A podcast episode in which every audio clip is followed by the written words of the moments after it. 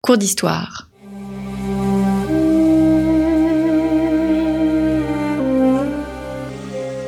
Une émission de la rédaction de Storia Voce.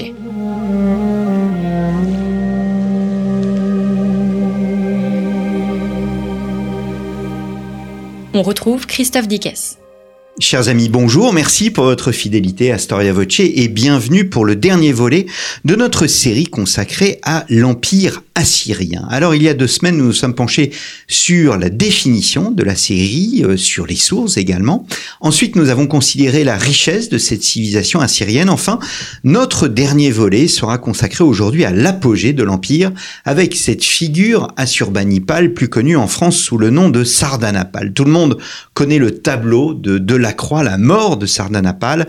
Alors, vérité ou légende, c'est ce que nous allons voir avec Josette Elaï. Josette Elaï, bonjour. Bonjour Christophe Merci d'être revenu à notre micro L'Empire assyrien, histoire d'une grande civilisation de l'Antiquité. Il s'agit de votre dernier ouvrage paru euh, chez Perrin. Vous êtes historienne, diplômée d'acadien, d'hébreu, d'araméen, de grec, spécialiste des civilisations antiques. Vous travaillez au CNRS et au Collège de France. Alors, avant de commencer notre émission sur Assurbanipal, je souhaitais revenir sur un point religieux euh, que nous n'avons pas abordé la semaine dernière.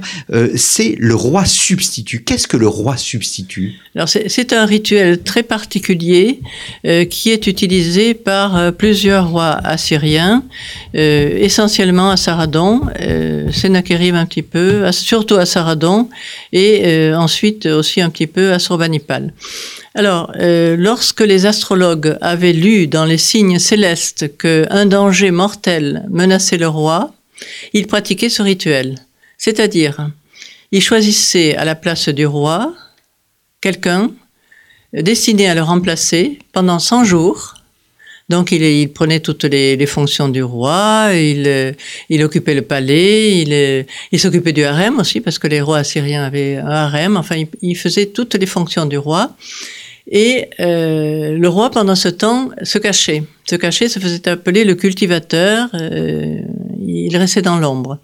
Au bout de 100 jours, les, les, devins considéraient que le danger était passé, le roi était sauvé, mais il fallait mettre à mort le, le, le, le roi substitut. Mmh. On exécutait donc euh, la personne. C'est avait... unique dans l'histoire des civilisations? Euh, je ne sais pas. J'avoue que je ne connais pas de, de, parallèle. Alors, ça a été pratiqué à outrance par le roi Saradon, qui était malade, qui avait toujours des problèmes. Donc, il a pratiqué. Donc, chaque... il y a eu beaucoup de substituts morts pendant son règne. Voilà, c'est ça. Hum, hum. Alors, j'en viens donc au règne d'Assurbanipal. Euh, son règne est un des mieux documentés de, de, de l'histoire. Euh, c'est un des règnes les plus connus, le, le, le plus long d'ailleurs des, des rois assyriens. Plus de 30 ans de règne? Voilà, c'est ça. Et euh, en fait, on n'est pas tout à fait d'accord sur la, date de, de, sa disparition parce que c'est très, très curieux. À la fin de son règne, il a, il a disparu entre 639 et 631. C'est probablement la, la, date de sa mort. On disait 627, mais c'est plus, probablement plutôt 631. Euh, C'était un roi qui était passionné par l'amour du savoir. C'était vraiment un érudit. Un intellectuel. Un intellectuel. Euh, C'était un assyriologue avant l'heure parce qu'il adorait euh, déchiffrer des tablettes anciennes en mauvais état. Mais ce qui l'intéressait avant tout, c'était la divination. Vous expliquez que euh, en fait les, les, tablettes étaient recopiées et on laissait de, quel, de côté en quelque sorte les tablettes, les anciennes tablettes et les nouvelles tablettes étaient plus intéressantes voilà. parce qu'elles étaient neuves. Voilà, c'est ça. Ça c'est une, une, façon de, de procéder qui n'est pas du tout la nôtre. Mais lui s'intéressait par contre aux vieux documents. Alors je disais qu'il est, c'est très curieux parce qu'il a disparu euh, pour se consacrer au savoir euh, dans la ville de Haran, en Syrie du Nord, dans le temple de Naboo, avec d'autres intellectuels. Il a passé tout ce temps, et pendant ce temps, évidemment, il n'y avait personne dans, dans, il n'y avait pas de pilote dans le navire. C'est une sorte de Marc Aurel Je ne sais pas, peut-être. Alors, que signifie son nom à Surbanipal? Alors, euh, ça signifie, je crois, c'est l'héritier, c'est le, le, le, prince héritier. Il est désigné. Alors, il a été désigné.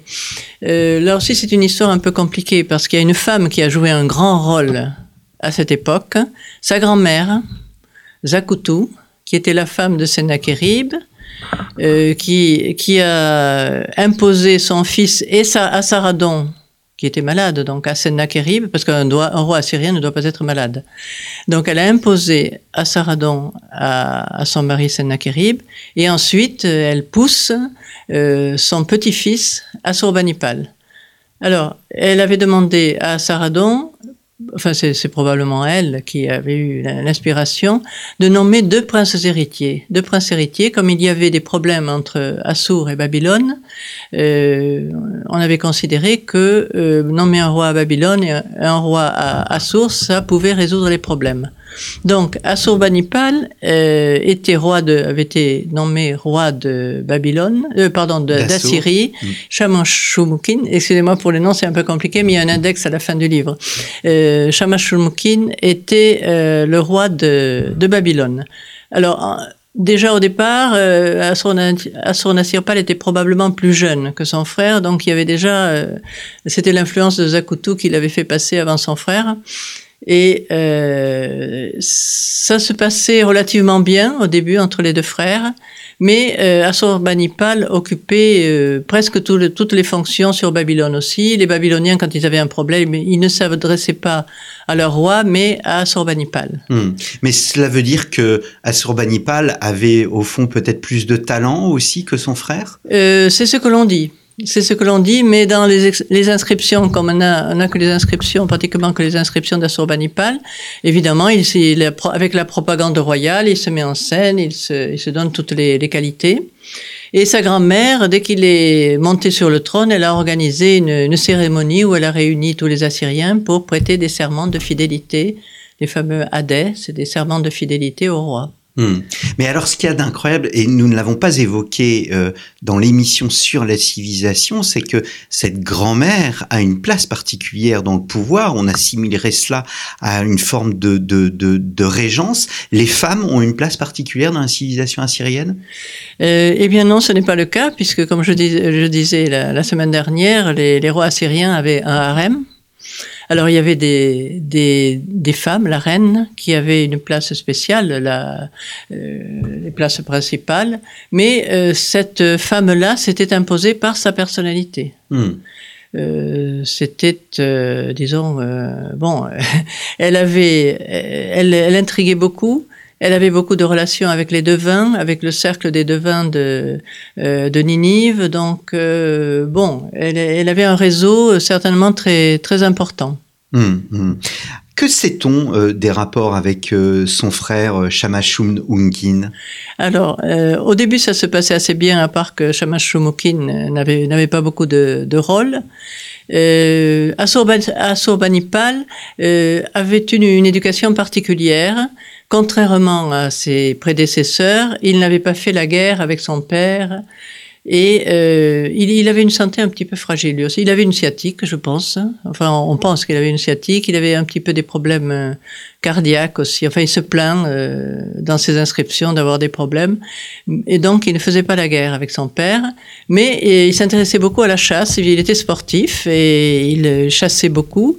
Euh, chassait beaucoup les, le lion, euh, les bêtes malfaisantes. Pour lui, chasser les bêtes malfaisantes, c'était comme chasser les, ennemis, c'est-à-dire euh, rétablir l'ordre dans, son empire, protéger les Assyriens, etc. Alors, euh, sa mission au début, c'était de perpétuer l'empire assyrien. Donc, avant de se consacrer à l'étude, il fallait d'abord qu'il finisse de, de, conquérir ce qu'il y avait à conquérir, de calmer les révoltes dans euh, l'empire assyrien. Mmh. Ils vont s'affronter, euh, les deux frères vont s'affronter entre 651 et 647. C'est une véritable guerre civile? C'est une, une, une, guerre très très très violente euh, que qu'Assurbanipal voulait absolument éviter. Mais puisqu'il ne pouvait pas faire autrement, donc il a attaqué son frère, il a assiégé euh, Babylone euh, pendant euh, trois ans, je crois que ça a duré. Le, le, siège était épouvantable. Enfin, il y a des, des récits de, d'atrocités à l'intérieur. C'était la fa famine qui régnait. Il raconte des choses vraiment atroces. Donc la ville était en quelque sorte en blocus. Voilà. Hmm. Et le, le siège était donc très très dur. Et après cela, bon, évidemment, euh, Babylone a capitulé, euh, le frère euh, a été tué, et après, après, il fallait reconstruire parce que Sennacherib avait déjà détruit Babylone une première fois. Assaradon, Assaradon l'avait reconstruite sous son règne. Et de nouveau, euh, Assurbanipal, pardon, oui, Assurbanipal détruit de nouveau Babylone et euh, emporte Marduk, parce que l'important c'était de faire prisonnier le dieu principal. Hmm. Si on faisait prisonnier le, le dieu, on croyait que euh, les, les ennemis n'étaient plus protégés. Hmm. Je voudrais ouvrir une parenthèse, nous ne l'avons pas ouverte lors des deux précédentes émissions, mais il y a Assour, il y a Babylone, il y a Ninive, il- on a l'impression d'une multiplicité de capitales. Il y a plusieurs capitales. Il y a aussi Nimrud. Alors Assur, Ninive, Nimrud et Arbel, Erbil. Hmm. Euh, les rois assyriens, euh, surtout les, les- les rois les plus récents, les rois de l'Empire, aiment bien changer de capitale. Alors il y en a une en particulier qui a été construite à partir de rien, c'est Khorsabad, par le roi Sargon II. Il, est- il, c'était un grand conquérant, mais en même temps, pendant dix ans, il a construit sa capitale. C'est lui qui a fait les plans, c'est lui qui a euh, embauché les, les architectes et il a suivi les, les travaux. Je ne sais pas comment il a fait, hein, en faisant des campagnes chaque année parce qu'il fallait ramener du butin et de la main d'œuvre. Mais en même temps, il suivait ses, ses travaux et, et Khorsabad est une une ville euh, magnifique avec euh, on, avait trouvé son palais. C'était les Français qui ont découvert le palais de de Sargon II à Khorsabad et quand quand il a eu terminé quand les travaux ont été terminés il a bousculé un petit peu les ouvriers. Ils étaient en retard euh, pour l'inauguration de de Khorsabad il a d'abord fait un festin pour inviter les dieux. Hmm. euh, les dieux, il fallait qu'ils euh, donc ils mangent bien sûr parce qu'on offrait des, des repas aux dieux.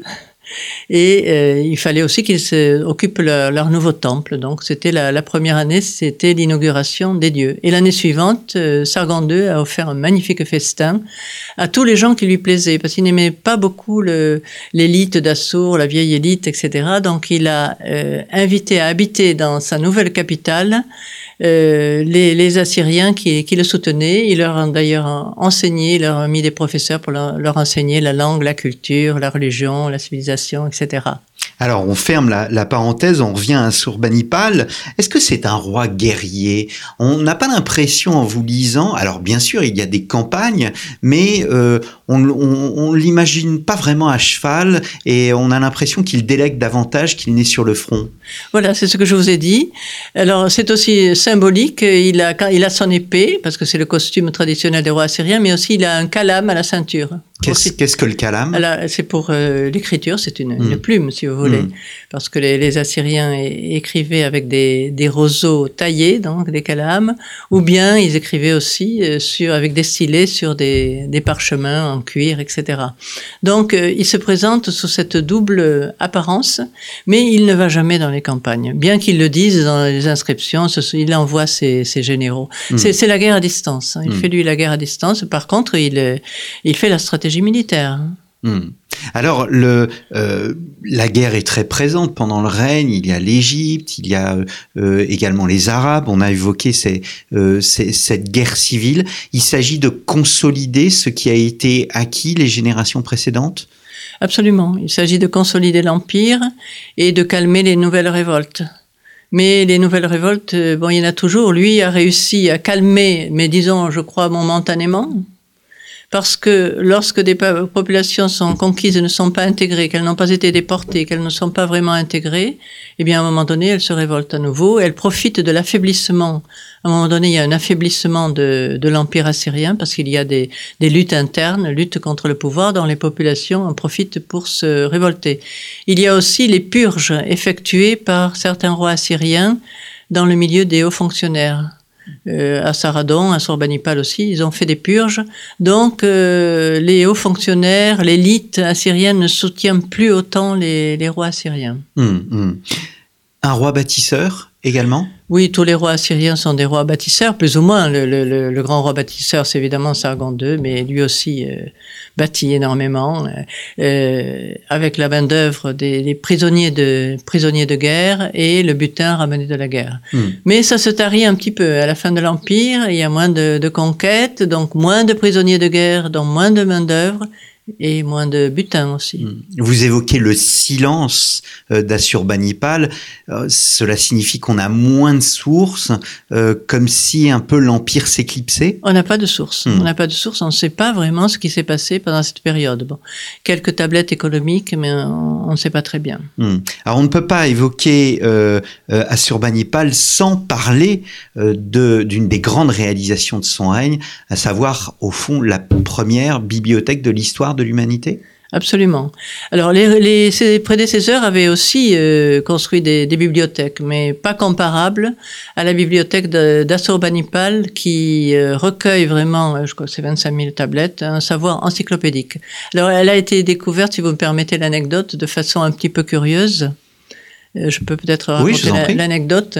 Alors ça se passait euh, à Ninive, donc sous l'Empire ottoman, et le, le, pacha turc avait donné, avait partagé le terrain de fouille de Ninive entre l'équipe anglaise dirigée par Austin Layard euh, assisté du chrétien chaldéen Hormuz Rassam, il a son importance, et l'équipe française euh, qui était dirigée par euh, comment s'appelait-il Excusez-moi, j'ai oublié. C'est pas grave. Oui, bon. Euh, donc euh, Hormuz Rassam avait l'intuition que la partie intéressante des fouilles se trouvait dans la partie française. Ça avait été tiré au sort, mais il pensait cela. Alors pendant la nuit, il allait creuser du côté français, et c'est comme cela qu'il a découvert la bibliothèque d'Assurbanipal. Donc c'est dans la partie française, mais découvert par quelqu'un de l'équipe euh, anglaise. Mmh, mmh.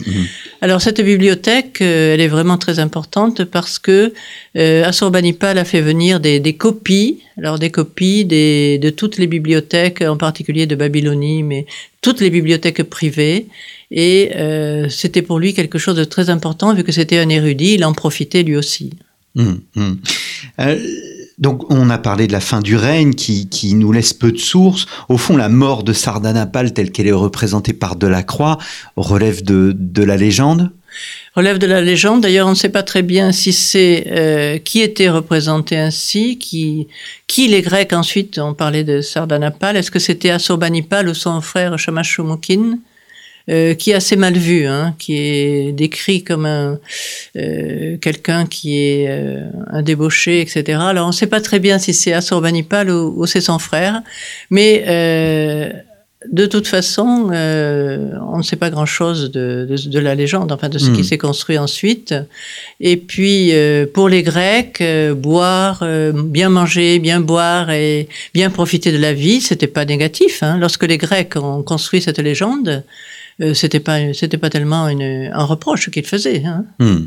Alors comme. Hmm. exactement. Quelles sont les, les raisons de la, de la, fin de l'empire assyrien? Écoutez, j'aimerais bien vous répondre, mais je ne suis pas sûre d'avoir toutes les réponses. Alors, c'était euh, mon maître, qui était l'assyriologue Paul Garelli, avait dit que c'était un véritable scandale historique. Alors, il y a les historiens qui disent on n'en sait rien, on ne sait pas pourquoi. Moi, j'ai essayé de réunir quelques, quelques raisons qui, de toute façon, sont là. Donc, euh, la fin de, de l'Empire, il y a l'absence d'Assurbanipal, puis il y a quelques rois après qui n'ont pas, disons, on n'a pas fait grand-chose, mais on a très peu de sources. Mais euh, surtout, ce qui s'est passé, c'est qu'à Babylone, euh, il y a un, un, un chef euh, babylonien, Nabopolassar, qui a pris le pouvoir et qui s'est allié au, au chef Med Siaksar, qui va devenir ensuite l'Empire Mède. Et les deux se sont alliés pour euh, combattre euh, les Assyriens. Hmm. Alors, euh, bon, il y a eu euh, la chute d'Assur en, 700, en 614. Ça, c'était déjà, euh, du point de vue psychologique, c'était très grave pour les, les, Assyriens. Ensuite, 612, c'est la chute de Ninive. Et 610, c'est la chute de Haran. C'est le, le, dernier roi assyrien qui disparaît. Alors, à Ninive, je crois que les, les Assyriens s'étaient pas préparés à une attaque extérieure de Ninive, c'est-à-dire que les défenses de Ninive n'étaient pas très bien conçues.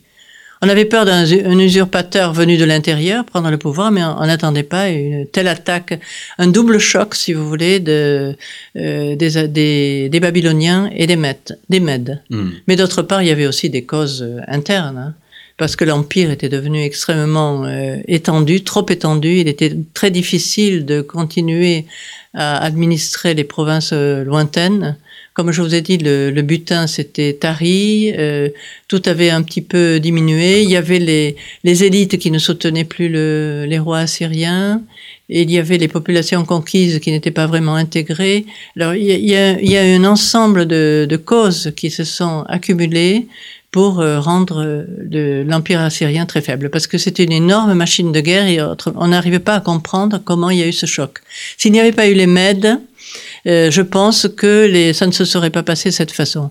C'est-à-dire que les Babyloniens auraient conquis la Syrie, euh, la Syrie aurait été intégrée à la Babylonie, c'était une continuité euh, normale, Hmm. normale pour les, les Assyriens. Mais les Mèdes voulaient détruire l'Empire assyrien. Eh bien, merci beaucoup, Josette Elaïd, d'être venue à notre micro euh, pour cette série de cours d'histoire. Merci, c'est moi qui vous remercie de m'avoir invité. L'Empire assyrien, histoire d'une grande civilisation de l'Antiquité, un livre euh, paru chez Perrin, tout empire périra, disait Jean-Baptiste Durosel, et euh, on lui donne encore raison euh, aujourd'hui. Il me reste à vous remercier, chers auditeurs, chères auditrices, pour votre fidélité, et je vous donne rendez-vous la semaine prochaine pour une nouvelle série de nos cours d'histoire. Merci beaucoup.